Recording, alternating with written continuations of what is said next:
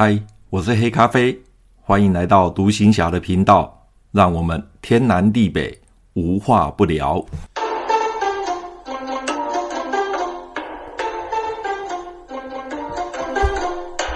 马祖当兵去，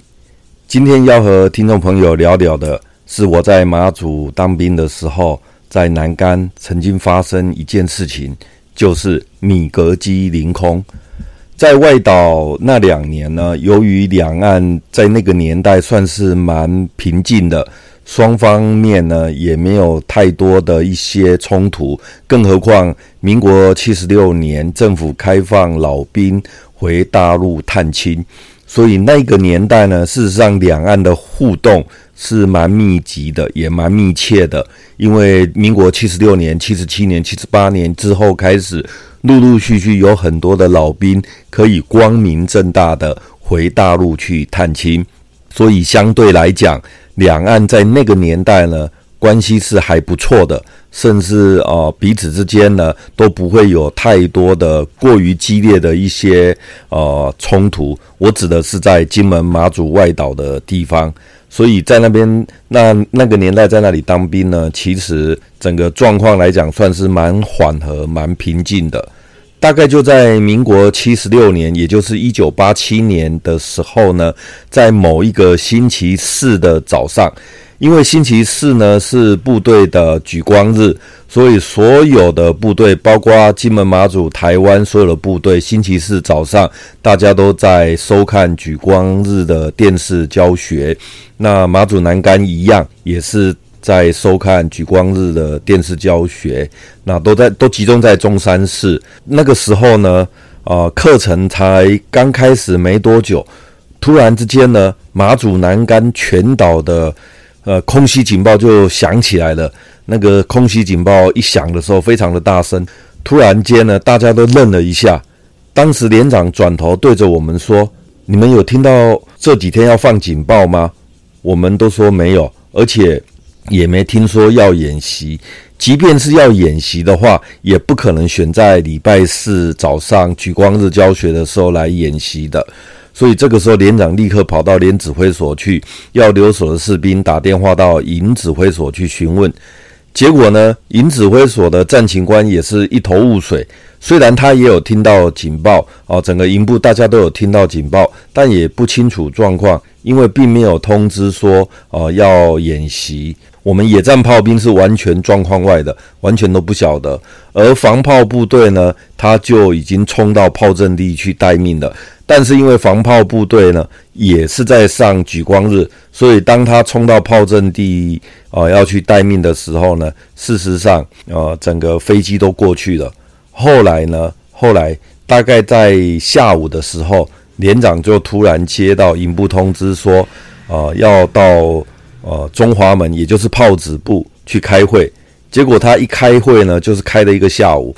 呃，晚上回来的时候呢，吃完晚饭，我和辅导长在他的办公室聊天。突然呢，呃，连长也这个时候呢进来，啊、呃，加入我们，跟我们一起聊天。那那时候我们就问他说：“连长，你今天下午去炮子部开会，怎么开那么久？开了一个下午。”结果连长就告诉我们：“呃，下午在炮子部开会，从头到尾，哦、呃，防卫部的长官都在都在骂，说为什么？”呃，今天早上有状况，呃，炮兵部队都没有就位。事实上，这个时候，呃，炮兵部队也真的是呃哑巴吃黄连，因为举光日教学也是呃政战部门要求的，所有的人都要到，全员都要到齐啊。那现在出状况，就说我们啊没有及时呃赶到那个呃防炮阵地去，所以这个时候呢，所有的防空炮兵部队都被修理了。虽然没有我们野战炮兵的事情，但是呢，后来整个防区的那个上举光日的教学的方式呢，就稍微再做调整，就分两梯次来上。啊，第一梯次是在呃礼拜四早上上，那留部分的兵力哦在阵地待命，然后等到礼拜五下午再来补课，因为礼拜五下午呢是举光日的补课时间，所以就分两梯次来上。那这个时候，连长就告诉我们今天发生什么事情了。就是早上呢，大概就是我们上举光日的那个时间呢，刚好有三批次的老共的米格二十一战斗机飞进马祖领空。事实上，它并不是飞到马祖的。南竿岛或北竿岛的正上空，它是有一个区域的，它非常靠近啊我们的正上方，但事实上这也是领空，就是马祖的领空。那有看过地图的话，应该知道马祖跟大陆事实上是非常的接近，解放军的飞机只要从旁边飞过，事实上就是呃进入马祖的领空了。在那个年代呢，那个区域是不可以有解放军的战斗机飞进来的。哦，所以如果有飞进来的话，就必须按照战备规定，必须把它击落。而解放军他们也很有默契，毕竟这几十年来双方都有一一定的默契。呃，解放军的战斗机也不会啊飞到马祖附近的领空来。哦，这是彼此间都有一个默契了。那以当年马祖的防空战力来讲，我当时是认为是非常的弱，非常的弱。所以当米格二十一分三批次的飞进马祖领空的时候，第一个防炮部队因为在看电视，所以来不及到防炮阵地、枪炮阵地去就位。就算防炮部队在枪炮阵地就位好了，以当时那个年代，根本没有所谓的视距瞄准，完全都是靠人的肉眼和手动，顶多有一些是稍微电动的。可是你要打当时的米格二十一，当时的米格二十一是喷射战斗机，它事实上是蛮先进的战斗机的。以我们的防炮部队那种四零高炮，哦，或者是五零机枪，四管五零机枪，你说要打到米格二十一，除非那架米格二十一真的是运不好被货王打到，否则你要打米格二十一，根本在那个年代是不可能的。所以，即便防炮部队在在现地就位。我相信也是打不到米格二十一的，因为当时的防空战力真的是非常的薄弱，非常的薄弱，而且武器非常老旧，哦，非常的老旧。那我在写这篇文章的时候呢，刚好有一位网友一五三七 T 的防炮组的一位网友呢，他看到我马祖当兵去写的这篇文章，他主动留言和我分享。那他当时跟我在同一个年代。就在马祖的马防部炮子部服役，时间跟我大概重叠了一年多哦，重叠了一年多。那当年我是在基层部队，也就是野战炮兵部队，而这位一五三七 T 防炮组的呃网友呢，这位朋友呢，他刚好就是在炮子部炮本连服役，他的连是炮本连，那他被分发到战情中心的防爆组来服役，防炮组来服役。虽然我们并不认识，但因为有这段渊源，所以他又哦、呃、在我的留言板留言，就让我们一起回忆起当初马祖米格二十一临空的这段啊、故事。那刚好我是在连队，而他是在战情中心的防炮组，所以我们两个就把整个情况呢把它结合在一起。那接下来我要分享的就是这位网友。他在当时，他在战情中心啊、防炮组值班的时候，就是遇到米格机临空这件事情，所以对整个防卫部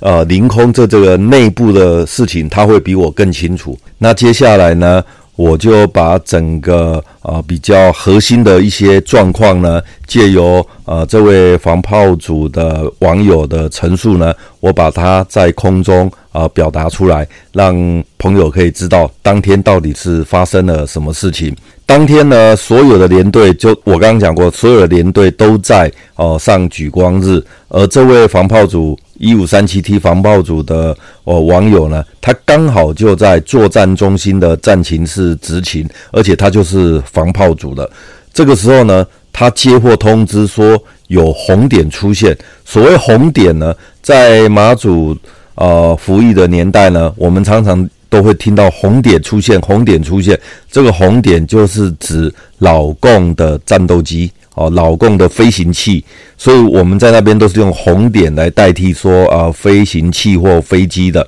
所以这位呃网友他接获到红点出现的时候呢，并且这个红点进入南竿岛的领空哦，进入到南竿岛的领空。那当时他是带队的小组长兼标示战情的看板，那时候的总机代号叫凤阳。这个时候从雷达荧幕上可以显示红点的位置就在南竿岛的领空。他立刻向战情室的防炮官告知，敌机已在呃南竿岛的上空了，而且肉眼亦清晰可见。是否要发布空袭警报？这个时候，防炮官呢，为求慎重起见，因为空袭警报一按下去，那整个全岛军民就大乱了啊！军民就整个都都惊恐慌起来了。所以呢，他为这个这位防炮官为求慎重起见呢，此时他要呃这位呃网友呢再确认一次，他再次的确认经纬度没有错误之后，并且向防炮官再次回报说经纬度没有错。确定是老共的飞机啊，飞到南竿岛的领空了。这个时候，防炮官立刻开启黄色的警报器，并且直接按下按钮。这个时候，南竿全岛就空袭警报就整个响起了。那就是我刚刚在前面所描述的。当他按下去的时候，后面就是我们听到的空袭警报响起了。他当时心里想啊，全岛的居民大概要恐慌了。由于这件事情非常紧急，也是非常的临时，连跟司令官丁之发丁中将跟炮子部的参谋主任谭上校报告都来不及哦。因为防炮组据啊网友说啊是由参谋主任谭上校来负责的。